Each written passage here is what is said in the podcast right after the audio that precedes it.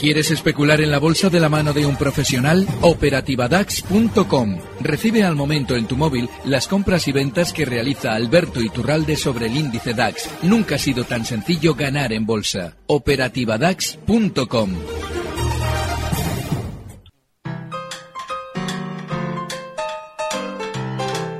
El consultorio de cierre de mercados.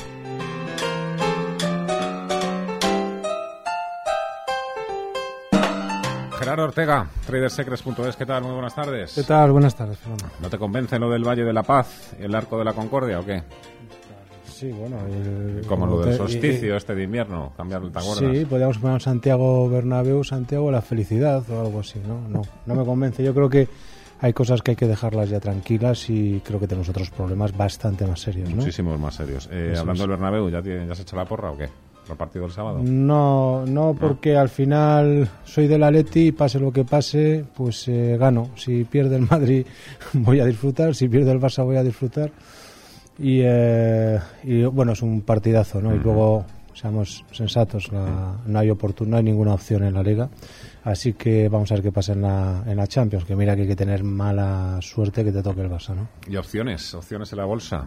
¿Qué pueden esperar los inversores? Hombre, ha mejorado mu- muchísimo las cosas como son. Lo que pasa es que eh, el ascenso que llevamos, fíjate que sobre todo Estados Unidos, que es la fortaleza del mercado y, y, fíjate todo lo que ha salido de esas divergencias que decíamos interíndices que eran las teníamos de todos los colores, ¿eh? atacando zonas clave los mínimos de agosto de 2015 toda la resultante este alza que hemos tenido. Muy importante para mí el hecho que se hayan cerrado los gaps de inicio de año porque eran diarios, semanales, mensuales, trimestrales, eh, etcétera, etcétera, y, y- en zona de giro potencial. Lo hemos comentado muchas veces, ¿por qué es zona de giro?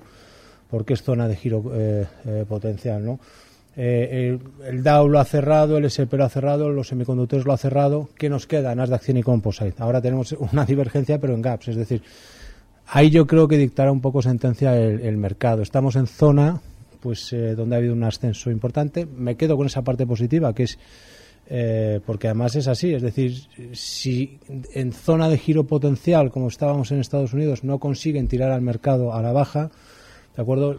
Con estos huecos que se habían abierto, que era de todos los colores y todos los grados de tendencia, ya lo decíamos, ni a Fernando VII se lo ponían así. Entonces, me da a mí la sensación que por aquí más o menos el mercado debería de pararse, tomarse un descanso, porque el Nasdaq 100 y el Composite están llegando a esos a esos huecos, debería de haber, entiendo, una reacción. No hay señales de venta, porque no las hay, es decir, vamos consiguiendo día tras día un, nuevo alza, y es más, más o menos intuición, ¿eh? intuición, es decir, pero yo creo que lo que no se haya hecho hasta ahora, pues mejor no haberlo, no haberlo hecho. Y, en reacción, en una, en una eh, recaída, pues yo sí me plantearía eh, más bien pensar que es probable que a la siguiente sí vayamos a atacar por la parte de arriba, porque luego en Europa, fíjate que nos seguimos moviendo en la vela post Banco Central Europeo, es decir, el, eh, pasado 10 de marzo el, Banco Central Europeo en su, en su en el- con su Consejo de Gobierno volvieron a tomar medidas de expansión cuantitativa y sí, tuvimos un alza muy importante, una reacción a la baja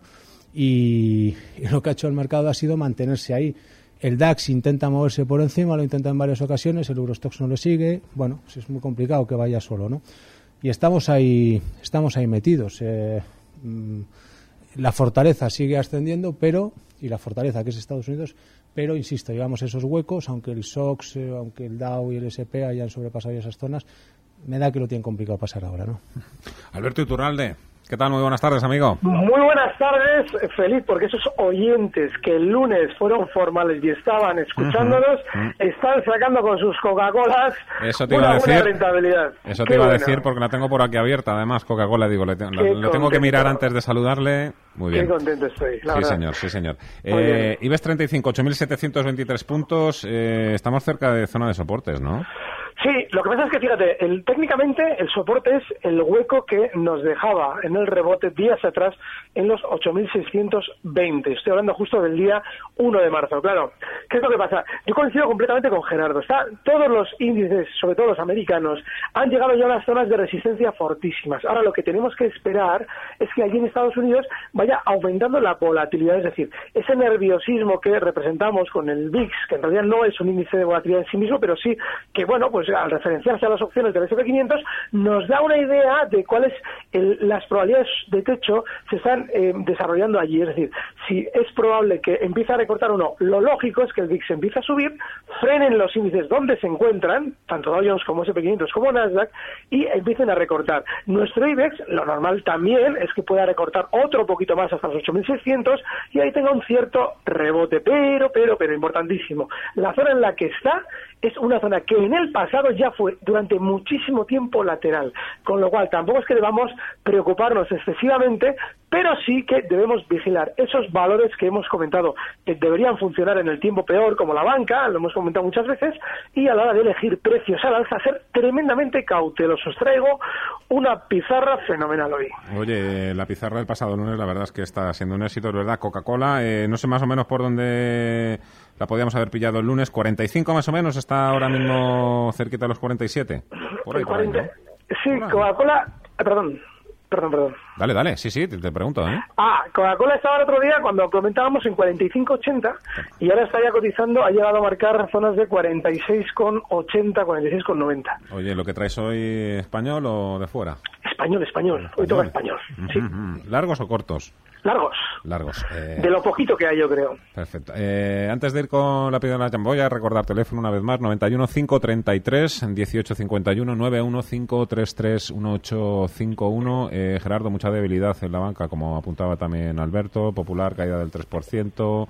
Sábado del 2,65. Seguro que preocupa incluso más Santander, 387, 387 Santander. Sí, pero es el, sector en general. ¿eh? Sí, sí, bueno, los españoles, los italianos, los franceses, los alemanes. siguiendo los índices de referencia que seguimos, ¿no? el SX7 y el SX7R, de hecho son los que han tirado el mercado a la, a la baja y son los que están mostrando ahora pues mucha más, mucha más debilidad. Eh, de hecho, estos índices, pues fíjate, desde que eh, eh, incluso eh, hablar a Draghi, fueron capaces al día siguiente de marcar un nuevo máximo, perdón, a los dos días a los dos días siguientes, ¿de acuerdo? Y desde entonces, pues fíjate, cuento 1, 2, 3, 4, 5, 6, 7, 8, 9, 10, 11, 12 sesiones consecutivas sin moverse y cerrar por encima del máximo la sesión previa. Es decir, eso no ofrece gran discusión, simplemente es una reacción que de momento no, no, acaba, de, no acaba de parar, ¿no?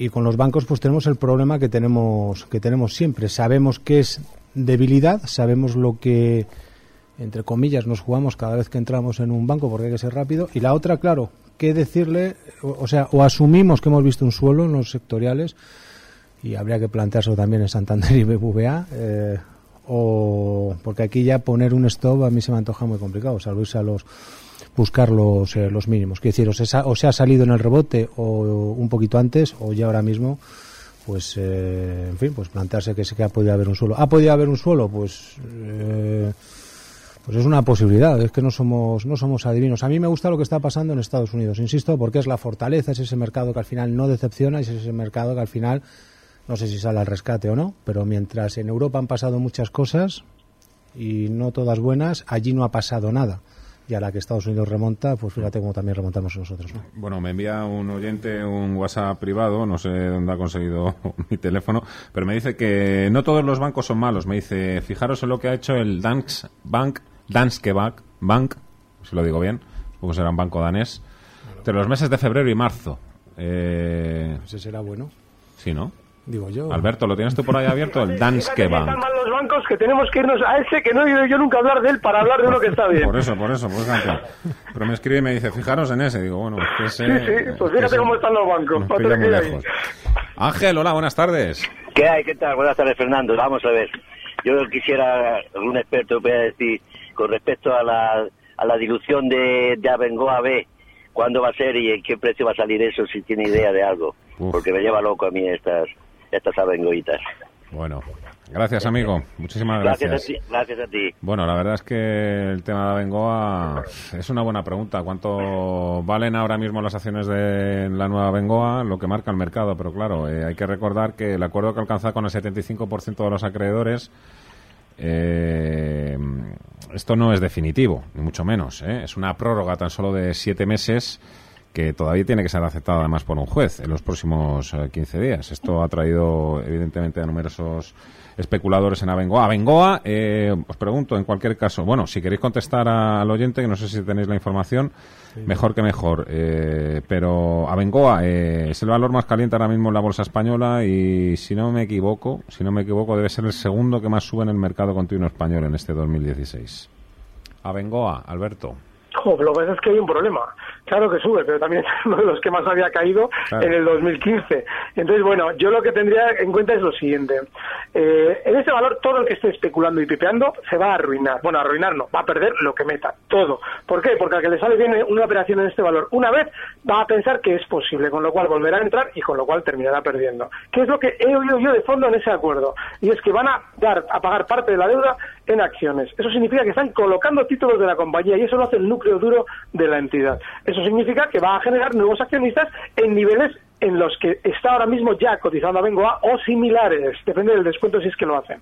Así es que ojo porque eso va a suponer nuevas resistencias para subidas porque lógicamente el valor, el, valor ya no está en manos del núcleo, del núcleo duro en la misma cantidad, con lo cual les interesa o hacen un buen negocio si después lo hacen caer. Yo desde luego me, bueno, me mantendría completamente al margen. Mucho, muchito, joder, cómo estoy yo hoy. Mucho ojo Quería decir, hoy eh, vencía un cupón en un...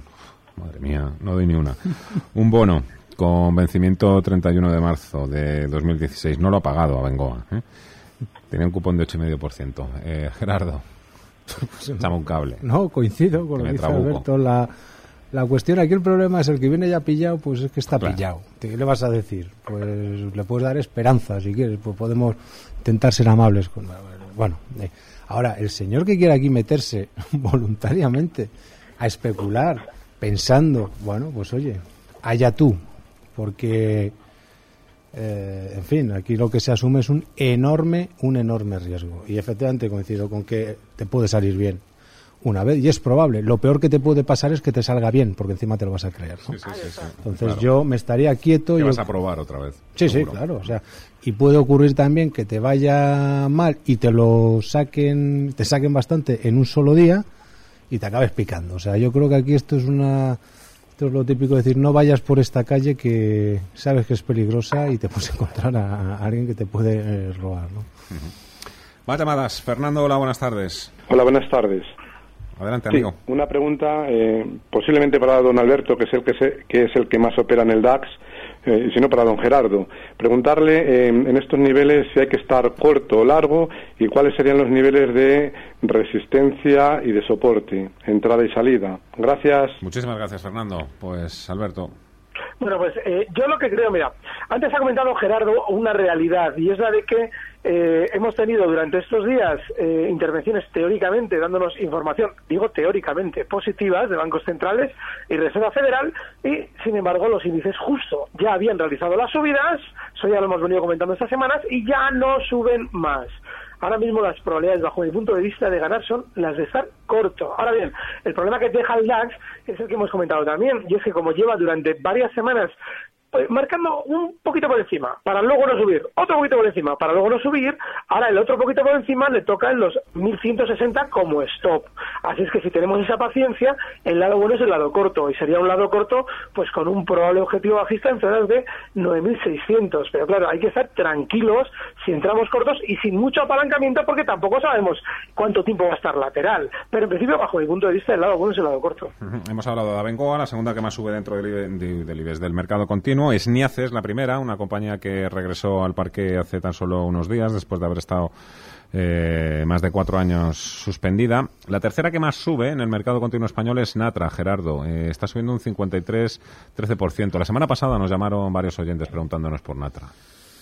Pues, eh, pues bueno, hombre, si se ha recogido parte de esta subida, pues enhorabuena, ¿no?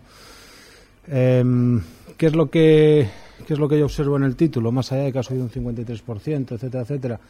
Bueno, pues eh, gráfico ajustado con escala semilogarítmica. Yo cojo un gráfico semanal y puedo ver cómo se traza una directriz donde se nos ha parado en la parte en la parte alta, en, la, en los máximos de, reacción que ha sido en 0,54, tenemos una tercera tangencia. Estoy hablando de la directriz que trazo desde eh, 1,77. Bueno, hasta ahí está el alza, punto. Y el mercado intenta, el valor intenta salir de nuevo a, para, para arriba. Eso no hay, no hay ninguna duda. Por abajo tengo otras tres tangencias. Si trazo, de acuerdo, un gráfico en ese mismo gráfico semanal, pues entonces al final es, eh, lo, o sea, lo que, lo que tenemos muy claro es que si se está dentro, porque yo aquí meterme no me metería, o sea, pero no por tal, sino porque esto es demasiado eh, ritmo para, para mí, yo ya estoy mayor esto eh, tengo muy definidas las zonas. Mientras esté por encima de 0,47, 0,46 es un mantener.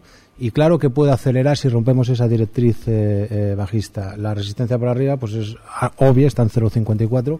Bueno, y podría tener otro desarrollo al alza. Intenta salir de nuevo al alza, eso no hay ninguna ninguna duda, porque de momento ha parado lo que es la lo que es la reacción. Pero si pierde los niveles comentados, bueno, pues yo ahí tomaría más bien esto ya un parcial o me saldría. ¿Por qué? Pues porque lo que viene desde arriba del todo, ¿de acuerdo? Mm, es eh, bajista, es una castaña como una una como una como una catedral, ¿no? Es verdad que lleva ya es el tercer mes consecutivo subiendo, por eso, bueno, insisto, se puede se puede mantener, pero ojo por si pierde los niveles comentados porque entraría de nuevo en reacción o intentaría seguir la tendencia de fondo, ¿no? Eh, otra cosa, eh, una que asomó ayer la cabecita, Alberto, fue día. Pero nada, flor de un día, precisamente. Hoy ha, vuelto, ha, sido, ha vuelto a ser la más penalizada. Sí, lo que pasa es que hay un problema en, ese movimiento de ayer y es que es un poco más de lo mismo de los últimos, fíjate, los últimos dos, tres meses. Así es que bueno, pues eh, el problema está en zona, la zona clave son los 440. De manera que lo que ha sucedido ahora ni siquiera es eh, negativo siempre y cuando no baja de esos 440. Incluso si los aguanta en, en, eh, una primera eh, un primer acercamiento, sería buena señal porque veríamos que ha llegado a un soporte habiendo tenido volatilidad, que puede ser un síntoma de que están recogiendo. Ahora bien, yo creo que eh, si estamos dentro de día hay que olvidarse de lo que hacen en, precisamente en eso, en el día a día. Hay que colocar un stop en 440 y ya otra cosa si lo rompe la baja. 440 colocamos ese stop en día. Eh, ¿Dónde le colocaríamos un stop también a Telefónica? Si es que tú, Gerardo, se lo pusieses. En 965. Hay que ponerle a todo, pero... No, sí, sí. Yo soy partidario de poner siempre el stop. Eh. A veces nos sacarán y nos... Por abajo y por arriba también. Stop de... No, no, no, no. Por arriba no. Cuando cumplan los objetivos... Eh, claro, o sea, y a, y a, veces, sin darnos cuenta, te has metido en un, en un valor que coge tendencia, empieza a subir ¿de acuerdo? Y no te das, incluso no eres, o empiezas a ser consciente de ello cuando empieza el, precio a, tirar mucho, ¿no? Muchas veces, esto lo hemos comentado muchas veces, ¿eh, Fernando? Esto es como cuando, pues, eh, y perdona que ponga siempre el mismo ejemplo, conoces a una persona, una chica, y tú no piensas en casarte con ella, ni piensas en tener hijos y tal. Ahora, si acabas teniendo hijos, pasas una vida maravillosa eh, y te casas y todas estas cosas, es porque todo ha ido bien. Bueno, pues con los valores a veces pasa esto. Entras comprando porque ves una señal de compra y de repente no sabes muy bien por qué y estás dentro de una gran tendencia y a disfrutarla. El stop es 9.65 eh, y ahí estaría. Y yo creo que es eh, además esto bastante, bastante razonable que esté, que esté en esa zona. Fíjate que hoy hemos ido a cerrar el hueco con el que abríamos, con el que abríamos ayer y volvería a hacer un poco lo mismo, es decir, estamos tenemos esas, a mí me atraen mucho los valores que tienen tres tangencias. Piensa que dos siempre vamos a poder hacer en un, en un, en un gráfico, solo hay que unir dos puntos, pero tres ya no es lo mismo. Tres y que reaccione desde, desde ese punto, ahí las tenemos, ¿no? Entonces, eh, pues nada, a ver si, a ver si tira desde, desde aquí. 91 533 1851 91 533 1851 José Manuel, buenas tardes. Buenas tardes. Muchas gracias. Pues mira, quería ver qué me pueden decir sobre Inditex, que las tengo con, con pocas ganancias, pero bueno, y Grifols, que también. Y a ver si me pueden decir algo sobre una empresa holandesa que se llama Delta Joyce, que está en un proceso de, de ampliación de capital y no sé qué hacer. Las tengo ahí, me vinieron de rebote. No sé si qué hacer, si acudir a la a la ampliación o dejarlo, vender los derechos. ¿La ampliación para qué es? Delta Joyce. Sí, pero digo para qué es. Me imagino que para tapar agujerillos, ¿no? Pues sí, sí, porque amplía por mil millones de euros. Me parece que es una aseguradora que ni siquiera lo sé bien. Y debe ser alguna exigencia o alguna historia de esas. De acuerdo, perfecto, muchísimas gracias. A vosotros. Eh, le voy preguntando a Alberto si te parece mientras tú vas buscando Delta, Gerardo, ¿te parece? Venga, Inditex, Grifols, eh, la verdad es que apuntar no apunta mal. Eh, bueno, no apunta mal. Ahora bien, hay un problema y es que, el, eh, por ejemplo, valores como Inditex, que han estado tan laterales durante estas semanas y ya nos empiezan a inquietar, hmm. quizás lo que nos convenga es decir, vale, eh, voy a seguir dentro mientras respete la parte inferior del movimiento lateral, que está justo en 29 euros. Está, hoy cierra Inditex en 29,57, con lo cual ese 2% se lo dejamos de margen. Y bueno, mientras tanto, si durante estos días rebota algo más a esas zonas de 31,40, bueno, pues también es una buena zona de salida. Pero yo en principio en un valor lateral no hay que mover un dedo. hay que decir, vale, pues eh, me ha ido bien y si supera esa zona y llega hasta los 31,30, me vuelvo a replantear si me merece la pena estar inquieto con él. ¿Tienes, ¿tienes ya Delta? Estaba, aún no la he encontrado, pero vamos, eh, si me das un momento, sí te digo que las veces que he entrado en ella me han dado, ¿eh? Sí. Sí, sí, sí. Habías entrado en esta. en esta, cosa. ¿La tienes tú por ahí o qué, Alberto? Sí, sí, sí. Además, yo voy a decir una cosa sobre, sobre un precio. Cuando están en ampliaciones de capital siempre decimos, por lo menos, que tengan la poca vergüenza de hacerlo subir para generar la propaganda necesaria en una ampliación de capital. Bueno, pues en este ni eso. Así es que muchísimo cuidado, porque es un valor que viene descendiendo desde el año 2014 de niveles de 20 euros hasta los 4,08 donde cierra hoy. Y ojo, es una zona de soporte clave. Eso quiere decir que si él está dentro y nos empieza ya a cerrar por debajo de 4 euros, yo, hombre, obviamente no solamente no ampliaría, sino que quizás hasta me planteaba aplicar un stop. Oye, están subiendo a Arcelor, otra de las que está ahora mismo ahí metida de lleno en una ampliación de capital. ¿Hoy ha sido la única que ha subido en el IBEX? Claro, propaganda. Claro. es que es así. Grifos, Gerardo. Pues, eh, a ver, te cuento. Eh, pues eh, mantener. O sea, es que tampoco tampoco tiene más, porque no está haciendo grandes grandes cosas. El comportamiento que ha tenido que ha tenido en los eh, eh, últimos años ha sido extraordinariamente alcista. Se ha parado. lo que pasa es que no consigue no consigue hacer nuevos nuevos saltos. O sea, porque a la vez que ha, parecía que rompía toda esa zona a los 21 euros, rápidamente lo han lo han devuelto, ¿no? En la zona de los 18 euros. Aquí, bueno, el que esté lo digo un poco porque para mí la zona de control está un poquito por debajo de los 18 euros, pues que, pues que mantenga. A ver si intenta salir de aquí, ¿no? Lo que pasa es que es verdad que lo que está haciendo, pues no pues no invita a pensar que vaya que vaya a salir. Lo ha tenido, vamos a decir, entre comillas a huevo para salir estas mm. Estos días atrás y ha, ha, mostrado, bueno, ha tenido rebote, pero pero debilidad importante. Si, uno, si por el contrario no respeta esa zona de los 18 euros, si se nos lleva toda la resistencia que tiene la zona de los 2060, 2080, pues hombre, es verdad que ahí sería, sería un claro intento de reestructuración para ir a atacar de nuevo los saltos eh, históricos, ¿no? Pero tiene que pasar, tiene que pasar. El título está muy parado.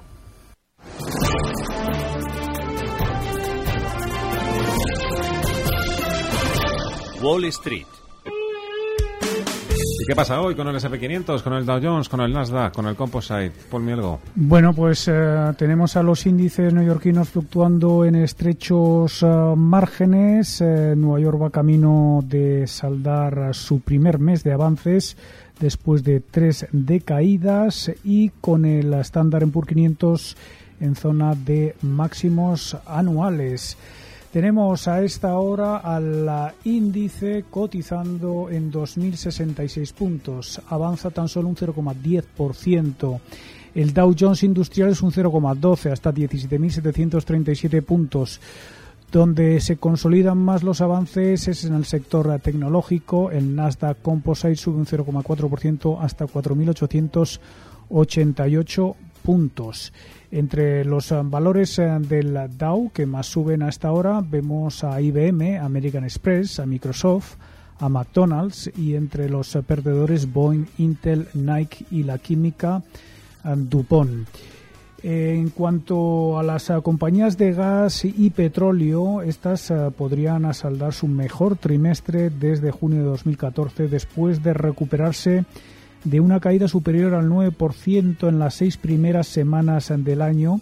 Con el rebote del precio del petróleo, el sector rompe así su peor racha de trimestres en pérdidas de la historia. Los que están teniendo algo más de problemas ah, para saldar el trimestre en positivo son los bancos, aunque hoy vemos que mm, dos ah, de sus ah, componentes más castigados en el año, Morgan Stanley y Bank of America, figuran entre los principales ganadores del día. También los productores de materias primas están compensando ese mal comienzo de año, eh, uno de los eh, peores de la historia en Wall Street, por no decir el eh, en cuanto a la agenda macroeconómica del día, hoy se ha conocido un dato de paro semanal algo peor de lo esperado como anticipo a ese informe de empleo del mes de marzo que vamos a conocer mañana. por lo tanto, un dato que, va, que sigue muy de cerca la Reserva Federal.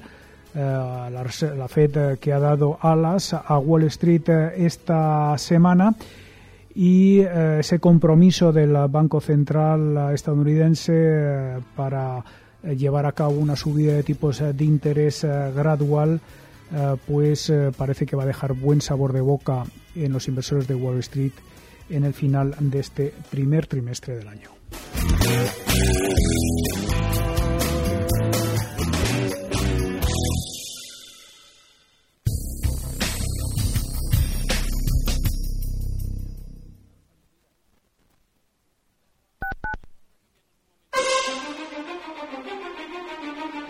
En Radio Intereconomía, las claves de mañana.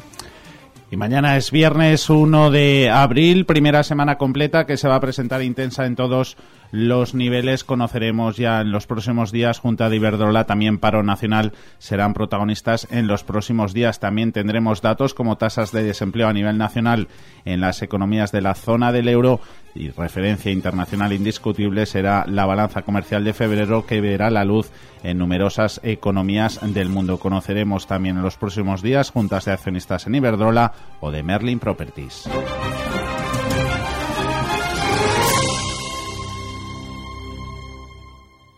Si no te lo crees, búscalo. O puedes entrar en selfbank.es y elegir entre más de 1.800 fondos de inversión. Además, sin comisión de custodia ni comisión por operar, tú eliges Selfbank. Hazlo a tu manera. Dice el refrán castellano que quien canta, sus males espanta. Porque entre cantar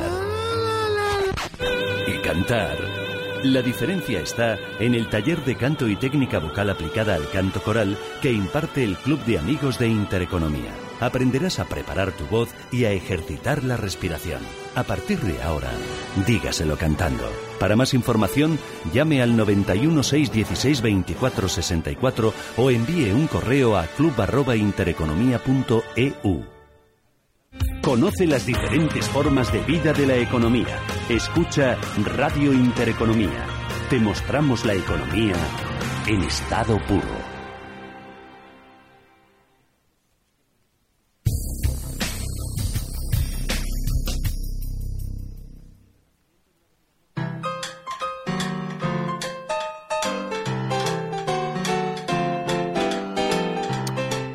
En el consultorio de bolsa con Alberto Iturralde y con Gerardo Ortega, 915331851. Tenemos al otro lado del teléfono a Vicente. Buenas tardes. Hola, buenas tardes. Adelante. A ver, pregunto por Gamesa.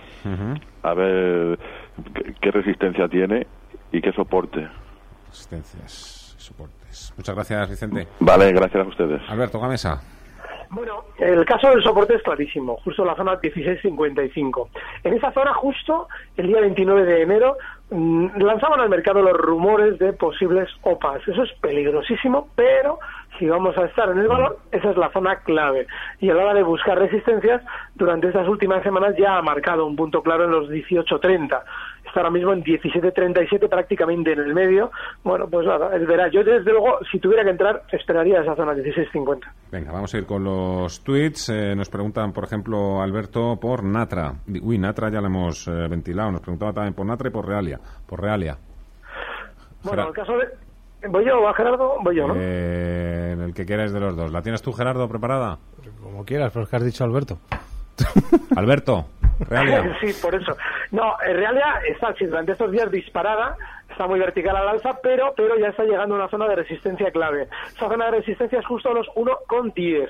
Hoy cierran 1,02, de manera que, ojo, porque ya veremos cómo va frenando la subida y yo personalmente, si alguien ha conseguido aquí que le toque esa pequeña lotería, saldría. Si no, si estamos eh, interesados en entrar, pues yo esperaría un recorte hacia zonas de 0,89 donde tiene un primer soporte. A ver, más twitters. Eh, para compra nos piden eh, precios de entrada en Danone y Endesa. Elige, Gerardo. Pues eh, Endesa. Venga. Endesa, precios de entrada, pues yo, yo me esperaría. De momento, ¿vale? O sea, eh, que caiga que caiga algo. Espera, espera, perdona, que me estoy equivocando. Ah.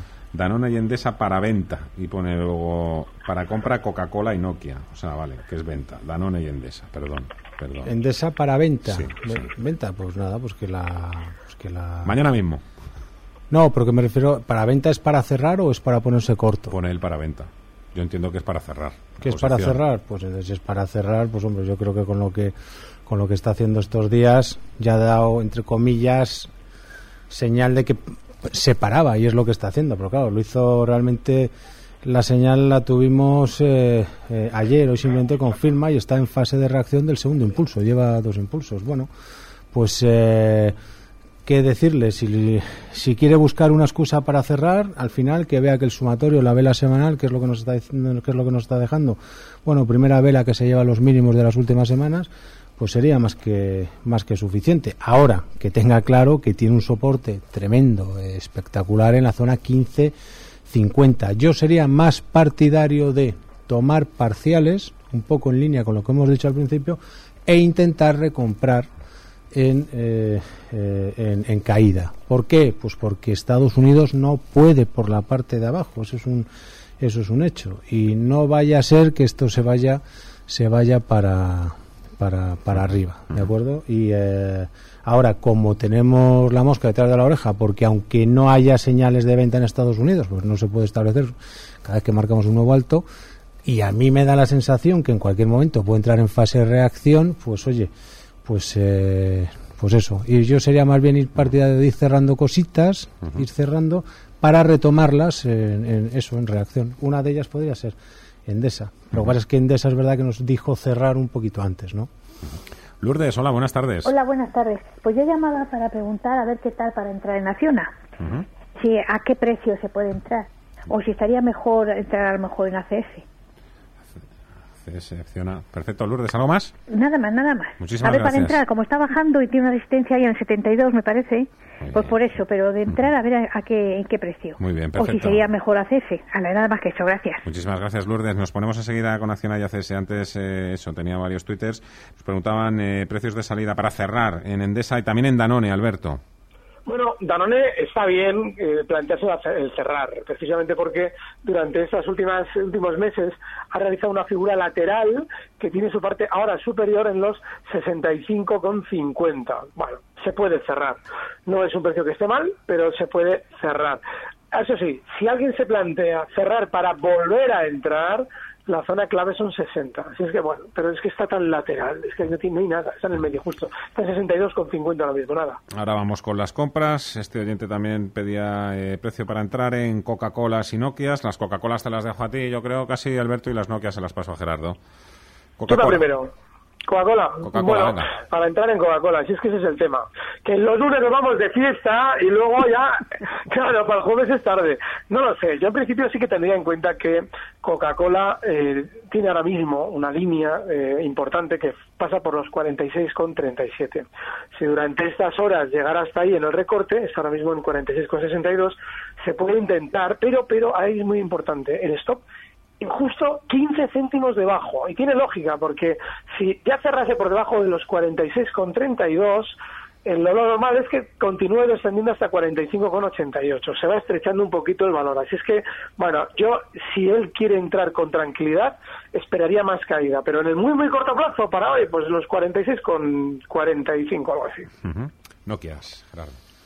Pues necesitaría ver ver algo. Es decir, es verdad que está en, eh, recayendo después de un grandísimo gap a la baja que ha mandado la cotización prácticamente pues a los a los mínimos de pues de, de septiembre del año del año pasado de, de, de agosto el, el, soporte está, fíjate, un poco alejado, en 4,88, por ahí más o menos, 5. Estamos hoy en 5,22. Necesito ver algo. Sabemos que estamos cerca de soportes, y, eh, eh, pero, pero de momento el título no ofrece nada. O sea, está, está bien, o sea, me, refiero que está bien en el sentido de el soporte anda entre la zona de 5, 4,80, 4,88, 4,90. Necesitamos que el título nos muestre algo, que nos haga, nos saque alguna vela, nos, nos, nos pues nos dé algo. Solamente el hecho de comprar aquí, pues bueno, pues es una posibilidad. Y lo que puede suceder es que simplemente siga cayendo y a lo mejor, porque claro, esto de poner el stop puede ocurrir que lo pongamos por debajo del soporte y es lo que se pasa muchas veces. Nos, nos, nos, nos dejan una mecha, cerramos arriba y es ahí donde tenemos la vela de vuelta. ¿no? Lo que no sé es darle una zona de entrada. Yo sé que es por aquí si el título quiere girar. Entonces, pero claro, ahora mismo lo que tenemos son, pues no sé, crestas decrecientes en gráfico diario, que es la forma natural de caer. Eh, podemos trazar una pequeña directriz también bajista. Eh, tenemos ese hueco, que es verdad que está muy arriba, pero que nos lo ha mandado hacia abajo. Y que sé que estamos llegando a zonas de soportes. En zonas de soportes es donde tenemos que ver cómo reacciona el precio. Y si nos da algún tipo de señal, entonces intentarlo. Pero yo en este nivel exacto no, porque no sabría dónde poner el stop, salvo irme hasta abajo del todo. Y a lo mejor hasta abajo del todo se me antoja un poco caro, al menos para mí. Eh, Lourdes nos preguntaba por Acciona. Alberto. Bueno, dice, entrar en Acciona. Decía ya con, con criterio que la resistencia es 72, vale. ¿Qué es lo que pasa? Que si ella abre el gráfico lo suficiente, verá que el soporte está lejos. Hoy Acciona cierra en 67,98 y el soporte está en 62 con 40. Con lo cual yo sí tendría paciencia, ¿eh? no entraría en este valor y tampoco en la alternativa que ella proponía, ACS, porque es un valor que ha subido, sí ha rebotado durante estos días con mucha fuerza, pero ya lo ha hecho hasta una zona de resistencia muy conocida desde el año 2006 que son justo esos 27,30. Así es que ACS no, por la volatilidad, y acción a esperar. Otro tuit de Alejandro nos pregunta eh, tres cosas. Dice, mantener Merlin y luego largos en petróleo y en dólar eh, elige Gerardo. Largos en, Largos petróleo. en petróleo y en dólar y si mantiene Merlin.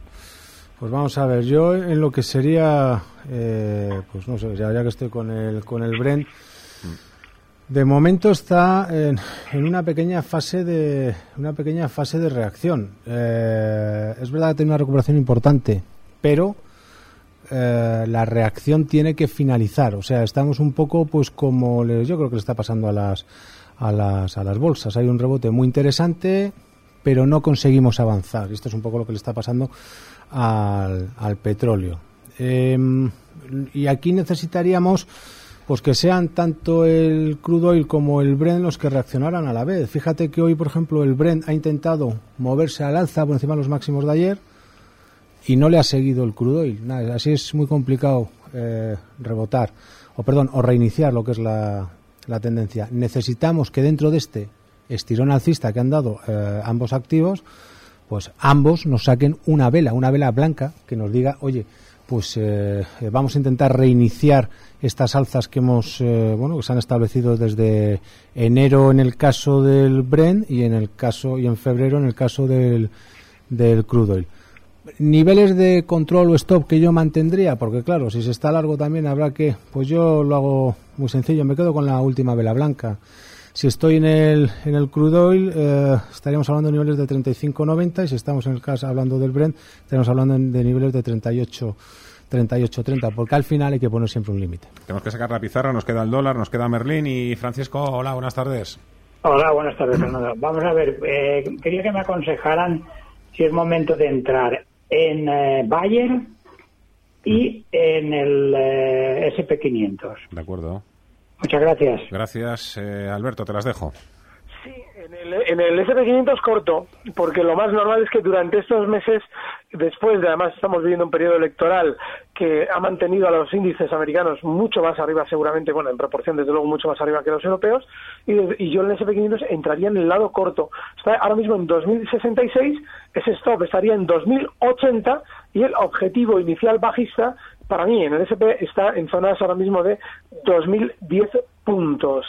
Eh, Bayer no, no porque eh, Alemania está, y Bayer es el más grande en Alemania, y Alemania está bastante flojita, ha hecho o está haciendo, o parece estar haciendo un techo del DAX, y Bayer sí, seguramente en el muy corto plazo, está ahora mismo en 103,30, puede tener algo más de rebote, lo normal es que vaya hasta 107, pero ahí lo más lógico también es que frene subidas para recortar. Así es que si él fuera un especulador de muy, muy, muy corto plazo, tiene que colocar el stop justo en los 102,35, es decir, un euro por debajo, para intentar ganar cuatro, pero solo si es en el, muy, muy corto plazo. Por lo demás, no hay que estar tampoco en Bayer. Un minuto y sacamos la pizarra. Antes, el dólar. Largos, preguntaba este oyente. Largos, es contra, contra el euro, porque también es esta tela con lo que está haciendo con el yen, ¿eh?